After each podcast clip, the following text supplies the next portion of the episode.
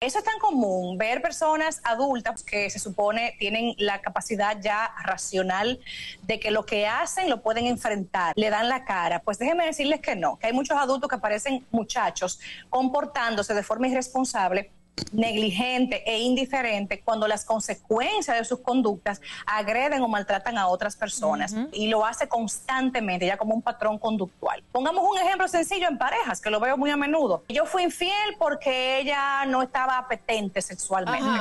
Claro que eso no es excusa, es muy irresponsable hacer algo doloso para la relación porque tú estás faltándome. Tienen este hábito no tan solo para la vida de pareja, sino que también en su entorno laboral. Se hacen las víctimas. No, puede pasar en todas las relaciones laborales, con amigos, con vecinos. El despelote se arma. El nivel de mediocridad de ese comportamiento, ¿qué está diciendo a grandes rasgos?